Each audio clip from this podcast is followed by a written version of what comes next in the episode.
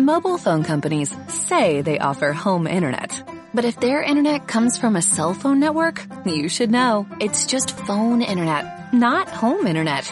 Keep your home up to speed with Cox. Cox internet is faster and has more reliable download speeds than 5G home internet. Cox is the real home internet you're looking for. Based on Cox analysis of Ookla speed test intelligence data Q3 2022 and Cox serviceable areas, visit cox.com slash internet for details. Y hoy me- nos vamos a ir a Lucas capítulo 18, en un encuentro que a mí me llama poderosamente la atención, porque yo creo, hermanos, que cualquiera de nosotros que hubiese estado ahí, hubiésemos corregido al Señor y le hubiésemos dicho, Señor, estás perdiendo una gran oportunidad, así no se predica el Evangelio, Señor. ¿Cómo haces eso? Si lo tuviéramos al Señor hoy día en muchas de nuestras iglesias y lo traemos a predicar el Evangelio y hace esto, muchos lo echarían. Dirían, ¿sabes qué? Con vos así la iglesia queda vacía. ¿Cómo vas a hacer esto? No, no, no, no, no es la expectativa y la meta que tiene nuestra iglesia. Y dice cierto hombre prominente, versículo 18, Lucas 18, 18. Estoy leyendo la versión las Américas. Cierto hombre prominente le preguntó diciendo, Maestro bueno, ¿qué haré para heredar la vida eterna? Jesús le dijo, le respondió, ¿por qué me llamas bueno? Nadie es bueno sino uno solo, Dios. Le voy a pedir me pueden cambiar esto. se, se me baja. Algunos de los chicos, por favor, lo tengo. Sí, ahí está. Si no, lo tengo así. Jesús le respondió, ¿por qué me llamas bueno a este hombre prominente del versículo 18?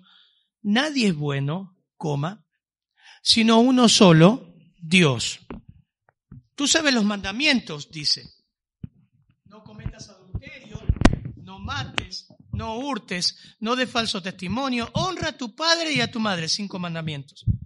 Y él, él le dijo, todo esto lo he guardado desde mi juventud. Cuando Jesús oyó esto, le dijo, te falta todavía una cosa. Vende todo lo que tienes y reparte entre los pobres y tendrás tesoro en los cielos. Y ven, sígueme.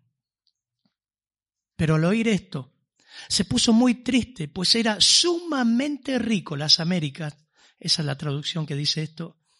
Mirándolo Jesús dijo, qué difícil es que entren en el reino de Dios los que tienen riquezas. Porque es más fácil que un camello pase por el ojo de una aguja que el que un rico entre en el reino de Dios. Los que oyeron esto dijeron, ¿quién podrá salvarse? Y él respondió, lo imposible para los hombres es posible para Dios. Y Pedro dijo, he aquí nosotros hemos dejado todo y te hemos seguido. Versículo 29, entonces él les dijo, en verdad os digo que no hay nadie que haya dejado casa, mujer, o hermanos, o padres, o hijos, por causa del reino de Dios. Y Marcos dice, Marcos 10 dice, o por causa del Evangelio y de mí. Que no reciba muchas veces más, también Marcos dice, o cien veces más, en este tiempo y en el siglo venidero, la vida eterna. Padre, gracias por tu palabra, Señor. Qué preciosa es traerla, explicarla, exponerla. Y ella tiene poder en sí misma, Señor, para convertir, para convencer, redarguir, instruirnos en justicia. Gracias, Señor, en tu nombre. oro que hable, Señor, también a los que están escuchando, a los que escuchan el Evangelio, a los que están buscando iglesia, a los que quieren oír realmente tu voz, tu palabra. Oro que tú obres, Señor, en tu nombre. Amén. Detrás de este hombre nosotros podemos ver lo que, lo que todo, todo hombre a través de la historia busca, ¿no? ¿Qué hay después de la muerte? ¿Qué pasa cuando morimos? ¿Dónde iré cuando muera? Y, y este era un hombre muy rico, muy importante, probablemente un gobernante, por ahí quizás un miembro del Sanedrín, un religioso de renombre, muy rico. Dice que tenía muchas propiedades mucho dinero. Pero a través de este pasaje, como otros, como Juan 6, por ejemplo, vamos a ver que el Señor presenta el Evangelio como un Evangelio que demanda. ¿Qué es, pastor? ¿Un evangelio por obra? No, no, no. Llegó un momento en el ministerio del Señor Jesús que él se dio cuenta que mucha gente se acercaba superficialmente a él, ¿verdad? Juan 6 lo muestra. Cuando él empezó a hablar de las demandas del Evangelio y de morir a sí mismo, de tomar su cruz y seguirle, muchos le dejaron. Muchos le dejaron. Juan 6. El Señor se da vuelta en Juan 6 y le dice a Pedro, ¿ustedes también se quieren ir? Y Pedro qué le dice, Señor, ¿a quién iremos? Tú tienes palabra de vida eterna. El Señor muchas veces frustró a muchas personas que se acercaron. Muchas personas que se acercaron con una fe superficial terminaron defraudados. Miren Juan 2, Juan, el Evangelio según San Juan, capítulo 2, versículo 23 al 25. ¿Cómo cambia esto hoy la idea de nuestros ministerios y en nuestras iglesias y también enfocar quizás a una persona o vos que te estás acercando si me quiero acercar al Señor, bueno, tenés que escuchar este mensaje y ver las demandas del Evangelio. ¿Qué es lo que dice el Evangelio verdadero acerca de nuestra fe y nuestra condición delante de Dios? En Juan capítulo 2, versículo 23 al 25, dice, estando en Jerusalén, ¿quién? Jesús, miren el contexto, en la fiesta de la Pascua, muchos creyeron en su nombre. ¿Qué nombre? El nombre de Jesús. Juan, San Juan 2.23. Viendo las señales que hacía. este texto lo hemos hablado muchas veces cuando estudiamos el Evangelio en la iglesia. 24. ¿Quién lee hoy? ¿Quién, colabora con la lectura? Avi, por favor, versículo 24. Leo otra vez el 23. Estando en Jerusalén en la fiesta de la Pascua, muchos creyeron en su nombre. Amén. Es, un, es una, eh, esto da gozo, ¿no? Decir, muchos creyeron en su nombre, amén. Buenísimo. Ahora miren el 24. ¿Qué dice el 24? Pero. Pero Jesús mismo no se fiaba de ellos porque conocía a todos. Jesús mismo no se fiaba de ellos. Y la causa era que conocía a todos. A diferencia de cualquier pastor de carne y hueso, aunque estamos hablando acá de un Jesús de carne y hueso, 100% hombre y 100% Dios, pero Jesús en su facultad divina conocía el corazón. Yo no conozco el corazón, pero él sí. Y dice que no tenía necesidad de que nadie le diese testimonio del hombre, pues él sabía lo que había en el corazón del hombre. Y ahí lo que está diciendo es que muchos creyeron en su nombre, pero Jesús no creía en ellos no se confiaba en ellos, porque él sabía que había una fe superficial. Esa gente creyó viendo las señales que hacía. Ahí está la clave. Eh, eh, estudia ese pasaje en tu casa. ¿Cuál fue el vehículo por el cual creyeron en su nombre? Viendo milagros. Por ende, entre paréntesis, hermanos, los milagros no van a garantizar una fe verdadera. Nunca lo hicieron. Jamás lo hicieron. Es más, los judíos piden señales y milagros. Cuando muere el rico y Lázaro, y dice, deja que vaya a mi casa y le diga a todos de este lugar. El Señor ahí le dice, aunque resuciten de los muertos, no creerán. Aunque resucite de los muertos. Aunque alguien se levante, a Moisés tienen y los profetas que crean. O sea, siempre la fe vino la, salvación, la fe genuina vino por las escrituras. La fe genuina vino por las escrituras. Esta gente creyó por milagros. Bueno, volviendo, lo que les quiero decir, en estas cuatro verdades que veremos hoy, siempre Jesús desestimó, desencantó, desilusionó la fe superficial. Por eso en Lucas 13, 24 dice, esforzaos por entrar por la puerta estrecha, porque os digo que muchos tratarán de entrar y no podrán. Después que el dueño de casa se levante y cierre la puerta y vosotros estando fuera, comencéis a llamar a la puerta diciendo, Señor, Señor, ábrenos. Lucas 13, 23, 25.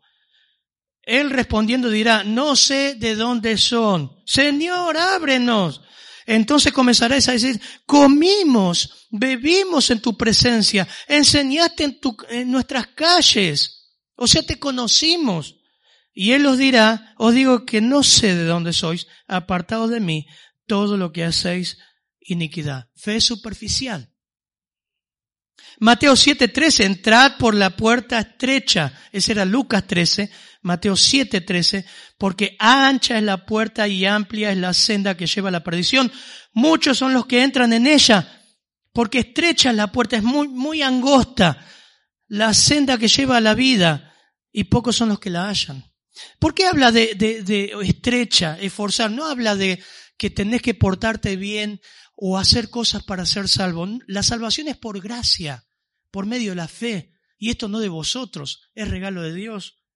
Pero cuando habla de estrechez, habla de un costo y en el marco, en el contexto, habla de que entras apretado sin nada, desnudo, sin tu orgullo, sin tu ego, con mucha renuncia, con mucha humillación entras a la salvación. Y eso es. Es un punto donde Dios te humilla de tal manera que te desnuda. No puedes confiar en nada, solamente en su gracia. Y mirar su mano, como vimos en la adoración, que como un perro lame la mano a su dueño. Quedas en ese estado. Eso es la estrechez. La puerta ancha es la que no tiene ningún costo. Venía a hacer una oración por Jesús y ya está. No te hablan de tu estado, no te habla de quién es el Señor, el curios, fácilmente entra a la puerta y todos son, todos son salvos. Eso no fue lo que predicó el Señor.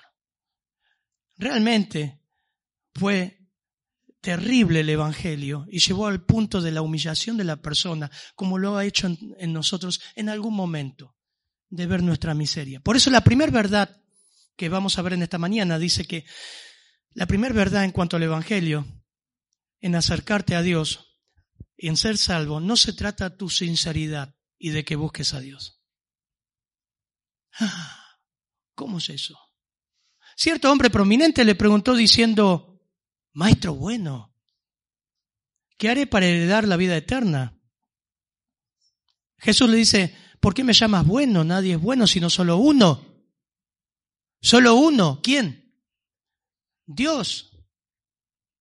Miren, da cuatro características de este hombre en su acercamiento a Cristo. Observen ahí el versículo. Cuatro características.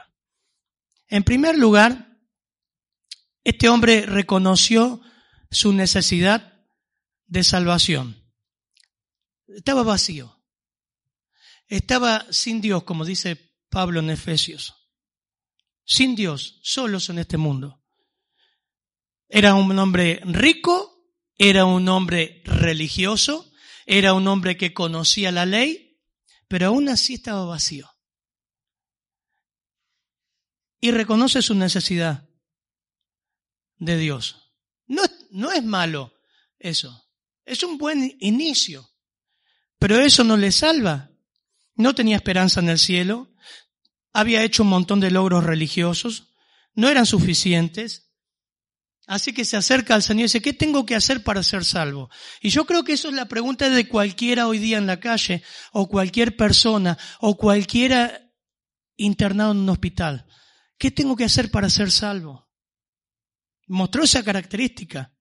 En segundo lugar, fue con urgencia. Usted, por eso le digo, hermano, esto, yo es un perfecto candidato. Perfecto candidato. Imagínate que tenés esa persona que te dice, eh, Elizabeth, ¿qué tengo que hacer para ser salvo? Y Marcos 10, 17 dice que corrió e hincó la rodilla delante del Señor. Eso habla de urgencia. Él vio una necesidad urgente. En segundo lugar, cuatro características que muestra. En primer lugar, que la verdadera fe, la verdadera salvación no se trata de tu sincera búsqueda de Dios. No empieza y termina ahí.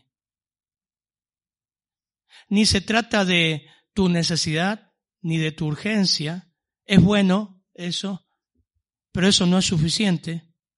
Es más, miren, se acercó a la persona indicada. No fue a una sinagoga, no fue a otro rabino, no fue a otro personaje prominente de la época que sepa teología. Fue a la persona correcta, se dirigió a la persona adecuada, fue a Cristo. Había, podría haber ido a un montón de lugares. En cuarto lugar, al dirigirse a la persona indicada, le dice maestro bueno. Algunos creen que él está reconociendo divinidad. La palabra es ágatos y significa bueno en esencia o por naturaleza. Puede ser. Puede ser. Pero nuestro Señor tan sabio le responde, le dice, a ver, porque dice, maestro bueno, ¿qué haré para recibir la vida eterna o para heredar la vida eterna? ¿Qué haré? ¿Qué haré? ¿Qué haré? Y dice, ¿por qué me llamas bueno? ¿Por qué? Y con esa pregunta se cree que está guiando a esta persona, es decir, ¿estás dispuesto a someterte, a someterte en obediencia a esa persona que llamas bueno? ¿Por qué me llamas bueno? Uno solo bueno hay y es Dios. Es más, aclara, nadie es bueno. ¿No es esto una verdad en las escrituras? No hay ninguno bueno. No hay nadie que haga lo bueno no hay ni siquiera uno, todos se han corrompido. No hay quien busque a Dios, Salmo, Salmo 114, Salmo 14, Romanos capítulo 3. Por cuanto todos pecaron, están destituidos de la gloria de Dios. No hay nadie bueno, no hay quien haga lo bueno. Dios es bueno. Y esto, esta es una verdad que de entrada lo enfrenta a este muchacho gobernante, joven, rico, con muchas propiedades. Dice, Nadie es bueno. Ah, pero el Señor sabía lo que había en el corazón, ¿o no?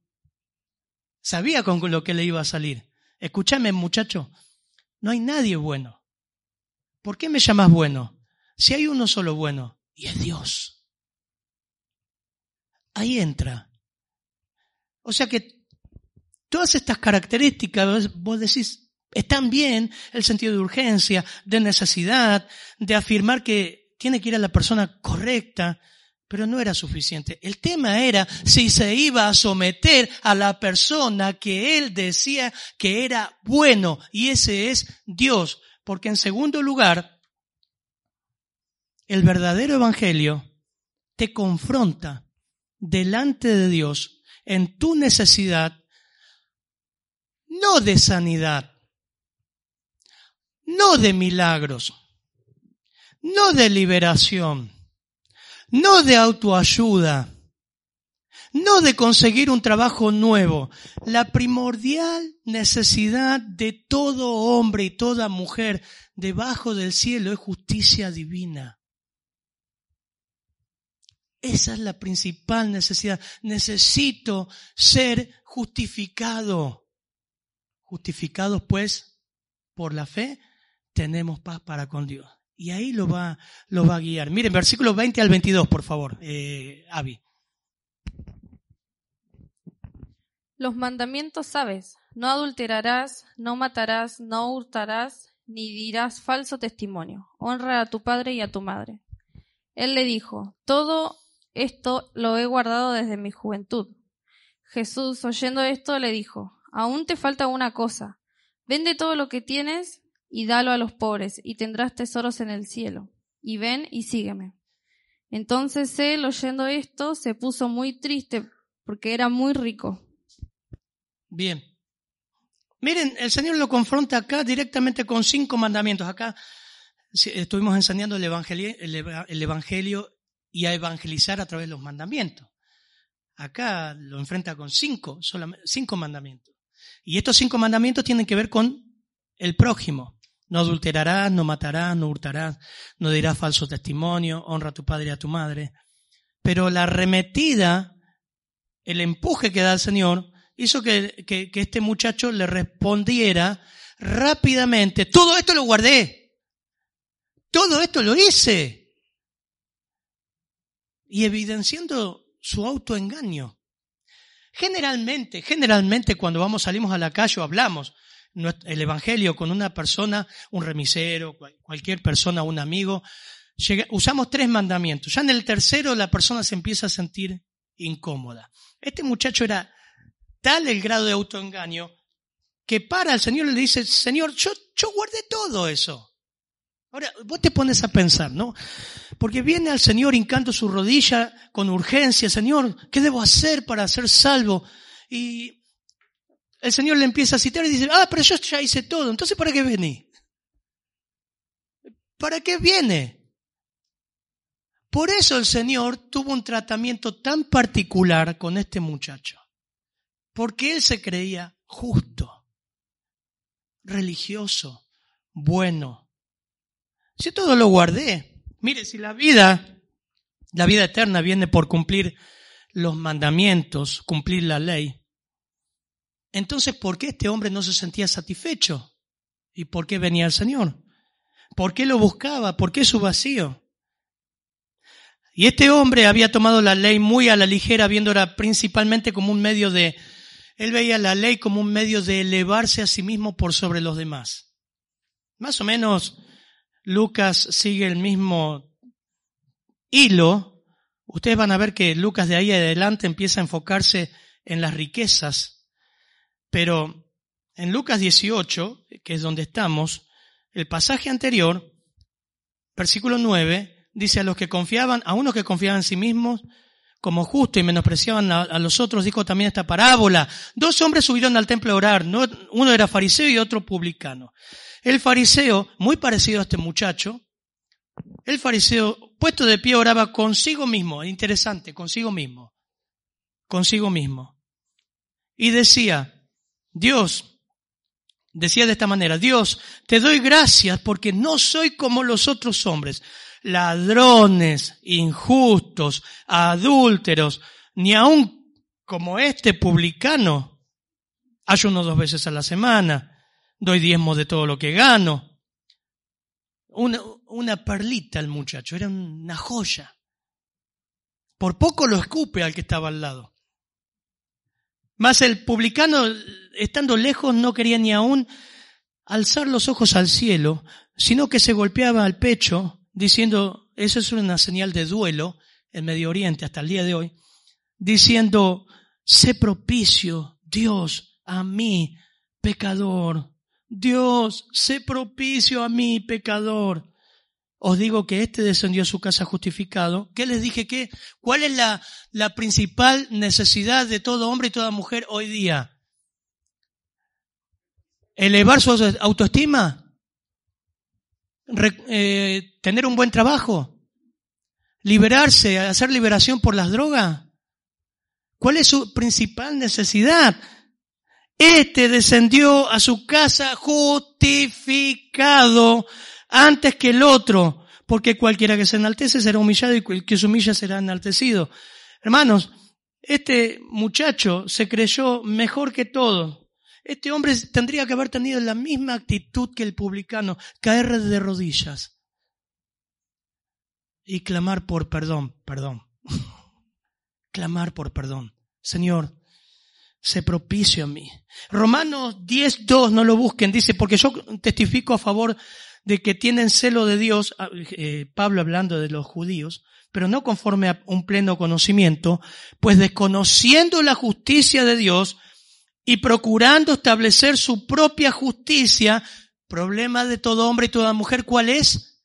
La justicia, ser justificado delante de Dios. Ese es tu más, tu principal problema tu principal necesidad, la justicia. Pues desconociendo la justicia de Dios, Romanos 10.3, y procurando establecer su propia justicia, no se sometieron a la justicia de Dios. Justicia.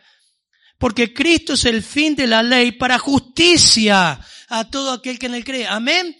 Esa es la principal necesidad del hombre. Y este hombre dijo, yo confío en mi propia justicia. Él recibió el tratamiento justo. Por eso el versículo 22 dice, bueno, te falta una cosa. Vende todo lo que tienes, versículo 22 estoy leyendo, reparte entre los pobres y tendrás tesoro en el cielo y ven y sígueme. Es interesante, ¿no? Algunos dicen, ¿por qué el Señor no dijo más bien confía en mí? Es que le estaba diciendo eso. Larga todo lo que tenés y confía en mí y seguime. ¿Qué pastor tengo que vender todo? No, este era el tratamiento que estaba haciendo. Es más, hermanos, este mismo tratamiento lo hizo con Pedro, lo hizo con Juan, lo hizo con sus discípulos. Andando Jesús junto al mar de Galilea, vio a dos hermanos, Simón, llamado Pedro, y Andrés, hermano, que echaban la red en el mar porque eran pescadores. dijo, vengan en pos de mí y los haré pescadores de hombres. Ellos entonces, dejando al instante las redes, le siguieron. Eso estaba diciendo el joven rico. Larga todo, da a los pobres y seguime. Es interesante. La, la respuesta del joven fue trágica y mostró que el mandato que, de Jesús hacia, que había dado a él fue la, la flecha que hirió su talón de Aquiles. Lo mató. Porque él sabía que él estaba confiando en sí mismo. O sea, fue un orador fracaso hoy día. Hoy si el Señor hiciera eso, le diríamos, Señor, perdiste un hombre que vino, que tiene plata, Señor, que podría haber dado mucho a la iglesia. Señor, lo confrontaste justamente con lo que él no quería escuchar. ¿Cómo vas a hacer eso? Perdimos una persona. Hacele más livianito el mensaje. Deja que vaya entendiendo de a poquito. No, vende todo lo que tenés y dalo a los pobres. Y vení seguime. Dice que el joven se fue rico, es más, se fue, se fue triste. Es más, cuando en Marcos 10 es interesante porque cuando Jesús le dice esto, dice que lo miró, lo amó y le dijo, te falta una cosa, vende todo. Entonces vos decís, ¿fue un déspota? ¿Fue malo? Jesús no dice que le amó, en su misericordia le dio el tratamiento que necesitaba. No sabemos si más adelante quizás este hombre se convirtió, pero le dio el verdadero evangelio. Si vos vas a amar a una persona, la mejor forma de amar a una persona es darle el evangelio. Y si se te enoja, no importa, dale el verdadero evangelio, dale el tratamiento que necesita con las escrituras. Si no lo amas, hacele hacer una oración rápida. Que entendió un Jesús que le va a resolver rápido el problema del infierno, pero no entendió su condición de pecador. Lo dejó ir. Lo dejó ir sin decirle la oración. Lo dejó ir sin decirle venir. No, para, para. Ven y con nosotros vamos a comer un pececito asado en el, en, el lago y después vas a ir entendiendo. Se fue. Se fue. Esto nos enseña, hermanos, que en el Evangelio, el verdadero Evangelio te va a confrontar de una forma que te va a hacer sentir incómodo y te hace soltar el pecado. No quedas igual. El verdadero Evangelio te confronta de una forma que no quedas igual, te transforma. Todas las personas que tuvieron este tipo de confrontación con el Señor o los discípulos fueron saqueo. Bueno, podemos seguir la lista. Fueron transformadas. Es más, ni necesitó el Señor decir saqueo, yo sé que sos un ladrón. Cobras los impuestos cinco veces de lo que Roma te pide sos un corrupto, anda a devolver todo eso y después vení acá, yo no voy a tu casa así. El Señor fue, pero el Espíritu de Dios mostró en saqueo su pecado y salió de él. Señor, se puso de pie, todo lo que he robado esta noche, todo lo que he robado, lo voy a devolver cuadruplicado. eso es un arrepentimiento que surgió de él. El verdadero evangelio produce una transformación tal que no sos el mismo y luchás con el pecado toda la vida. Toda, toda la vida hasta que el Señor venga. En tercer lugar, mirándolo Jesús le dijo, versículo 24, qué difícil es que entren en el reino de Dios los que tienen riqueza. Yo creo que el Señor fue acá, usó su sabiduría eterna para entrar ahí en los discípulos y en los que lo oían y en nosotros también. Porque es más fácil pasar un camello por el ojo de una aguja, que un rico entre en el reino de Dios. Esto era una frase de los persas, pero ellos usaban la figura de un elefante. Los judíos usaron la figura de un camello para hablar de lo imposible. Obviamente, lo imposible. Oyeron esto los discípulos, los que oyeron, dijeron, ¿se acuerdan que alguien, un personaje decía, y ahora, ¿quién podrá salvarse? Esa frase, eso dijeron los discípulos. ¿Quién podrá salvarse? Y él respondió, lo imposible para los hombres es posible para Dios. ¿Por qué ocurre esto? ¿Por qué el Señor va a este ejemplo? ¿Por qué dice que es, que es difícil que entren en el reino de Dios los que tienen riqueza? Porque usted me va a decir, pastor, yo conozco un montón de personas de dinero que son cristianas. Pastor Nicodemo era rico. Pastor, había mujeres ricas que servían al Señor. El Señor se está contradiciendo acá. No. La teología judía exaltaba la riqueza y decía que la ruta o la venida al cielo era el dinero. Una persona que estaba sana y con dinero era salva. Era Dios le abría la puerta del cielo. El dinero era símbolo de la bendición de Dios, ¿entiende? Símbolo de la bendición de Dios. Miren Job, hoy Marcos citó Job, los amigos como lo critican. Enfermedad y pobreza eran símbolos de, la no bendición de Dios. Es interesante, ¿no? Porque la forma que el Señor eligió de venir al mundo era pobre. Y Lucas revela que los personajes que rodearon al pesebre y al nacimiento del Señor eran pobres. Y ese pensamiento está siempre en nosotros. Los judíos tenían este pensamiento. Por eso decían, ¿quién puede salvarse? Para ellos un rico tenía el cielo ganado. Riquezas era sinónimos de aprobación divina. Dígame si no ocurre eso hoy día también. Che, esta iglesia podría tener más cosas. Podría tener un piano así. Es pobre. Algo pasa. ¿Por qué no pueden tener más gente sustentada, mejor pintada la iglesia, un micro para traer personas? Eh, o si no tenés dinero, no tenés fe. El Señor estaba pateando la teología judía acá de esa prosperidad que ellos creían. ¿Quién podrá salvarse? Y probablemente razonaron de este modo lo que Jesús dijo en cuanto a los ricos vale para todos. O sea, ya sean ricos o no, para el judío que era pobre, él pensaba que si se hacía rico, Dios tendría un mayor favor con él. Esa era la teología que ellos manejaban. Por eso el versículo 26 ustedes leen ahí. ¿Y entonces quién puede salvarse? Nadie, porque si nosotros queremos ser ricos para heredar, y el Señor dice, no, no es así. No es así. Lo imposible para los hombres es posible para Dios. Porque el dinero, hermano, o si estás escuchando esto, no te lleva al cielo. Con el dinero no podés comprar la salvación. Con el dinero no puedes comprar el favor de Dios. Luján tiene piedras en su base donde familias acaudaladas argentinas han dado para la basílica en ofrenda para pagar, tiene una forma, las indulgencias para pagar por la eternidad de sus amigos y sus familiares. Ellos creen, y los católicos creo que todavía siguen creyendo eso. Y la oración por los muertos. Justamente eso es lo que el Señor dice, no, no es así. No es así.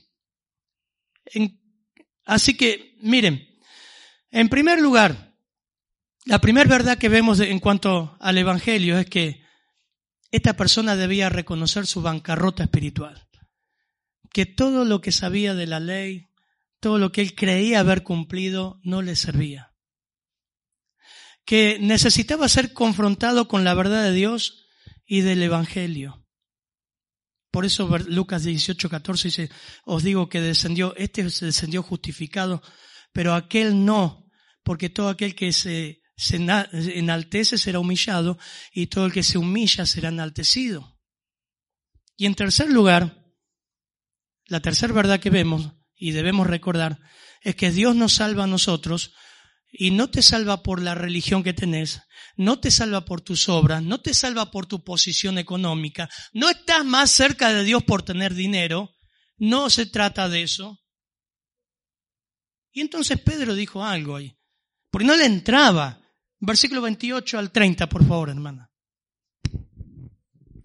Entonces Pedro dijo, He aquí, nosotros hemos dejado nuestras posesiones y te hemos seguido.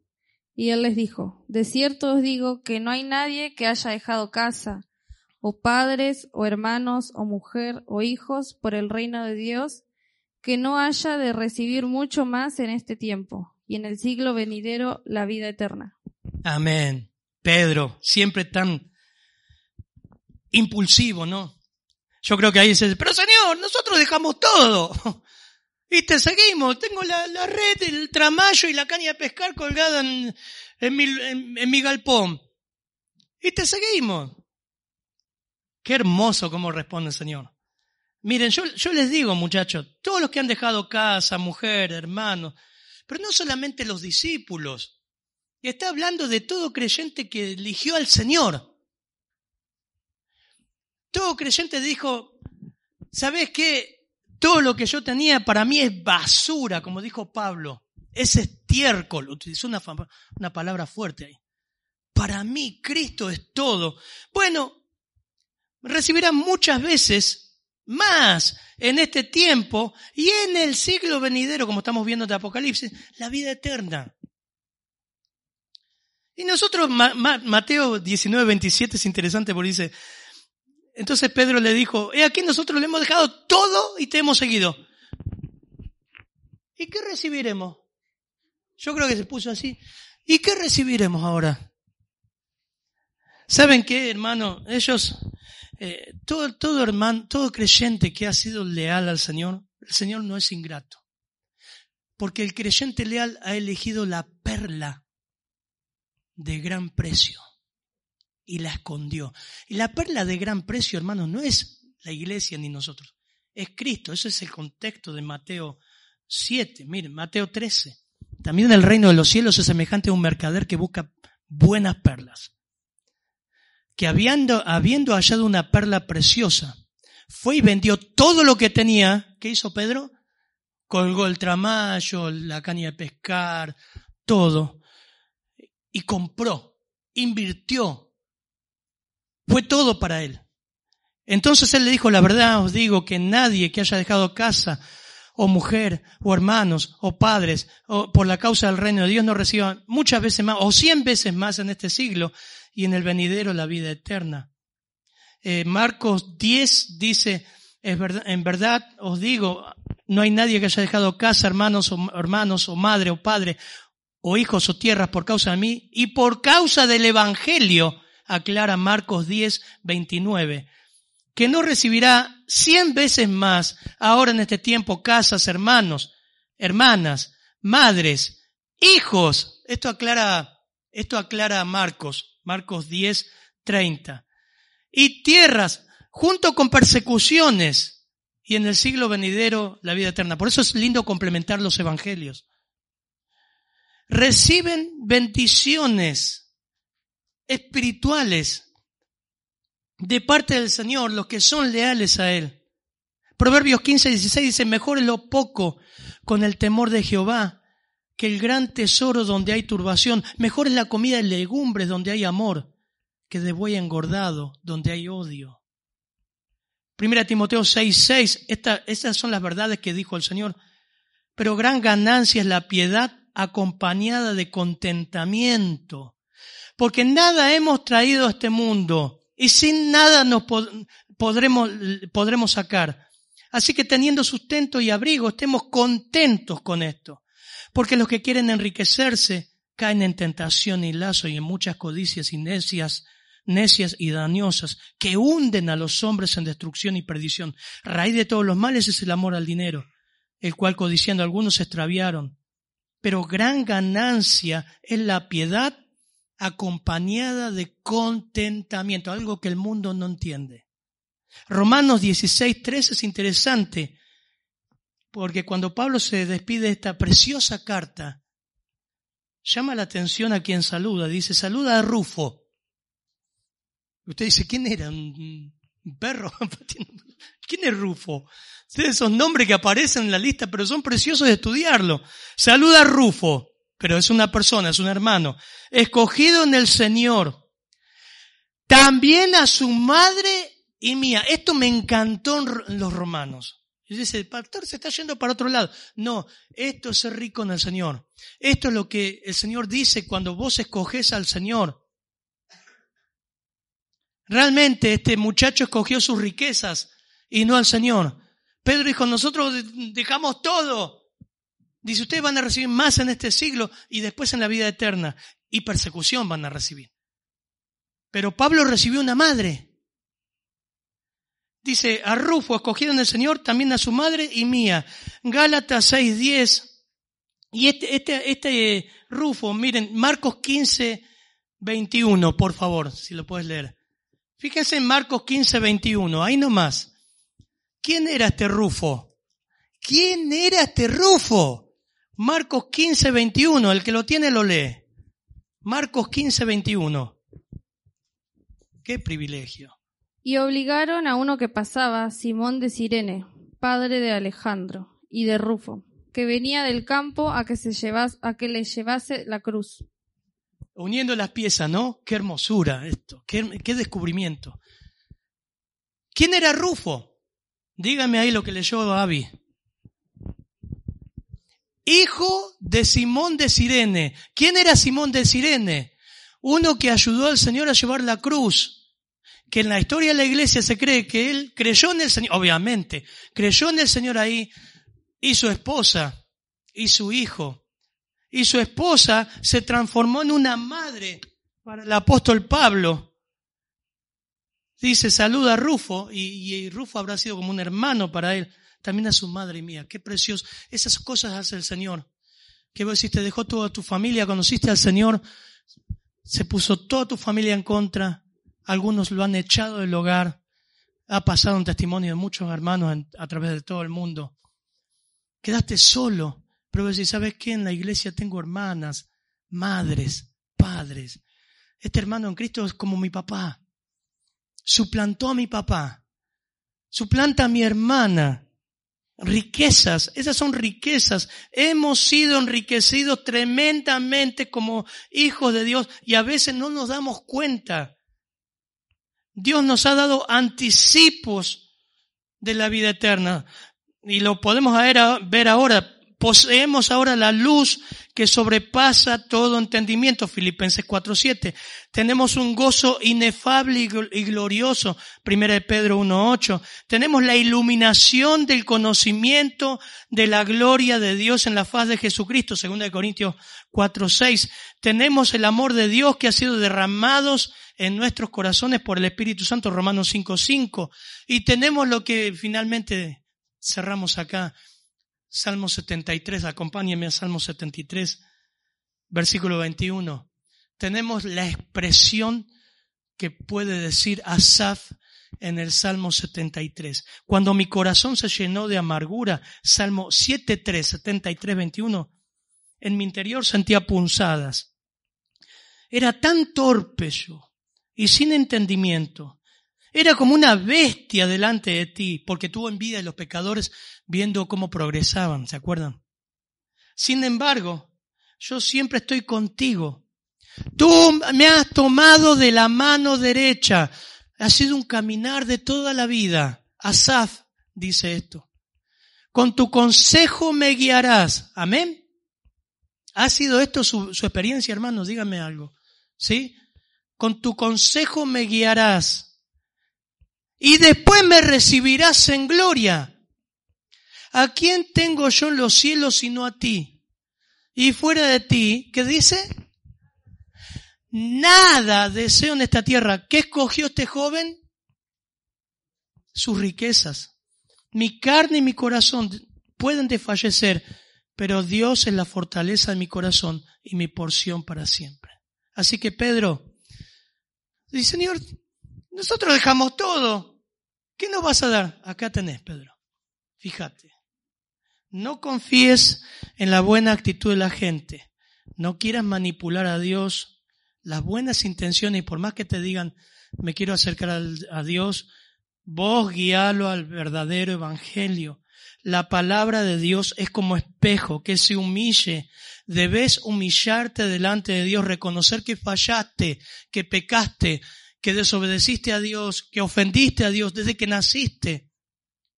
Tu religión no te salva, tu dinero, tu posición económica, tu universidad, nada de eso contribuye a la salvación, nada contribuye. Solo Dios puede salvarte. Solo Dios puede inclinar el perverso corazón a Él realmente y darle vida. La verdadera riqueza está en la voluntad de Dios. Amén. Padre, gracias por tu palabra, que nos alimentan, nos hace evaluarnos, nos enseña cómo hacer un ministerio, a cómo predicarla.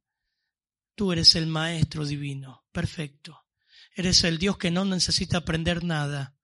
Eres el Dios que recuerda todo. Eres el Dios perfecto. Las experiencias no contribuyen a que tú aprendas algo nuevo. Y nos enseñas aquí cómo evangelizar. Enseñas al pecador, Señor, a volverse a ti con un corazón realmente humillado, sin confiar en nada propio. Gracias por tu palabra, Señor. En tu nombre, ayúdanos también a reconocer todas las riquezas que tenemos en ti, Señor. Toda la riqueza que tenemos. Qué privilegio en tu nombre. Amén, Señor. Amén. Mobile phone companies say they offer home internet. But if their internet comes from a cell phone network, you should know. It's just phone internet, not home internet. Keep your home up to speed with Cox. Cox internet is faster and has more reliable download speeds than 5G home internet. Cox is the real home internet you're looking for. Based on Cox analysis of Ookla speed test intelligence data Q3 2022 and Cox serviceable areas, visit cox.com slash internet for details.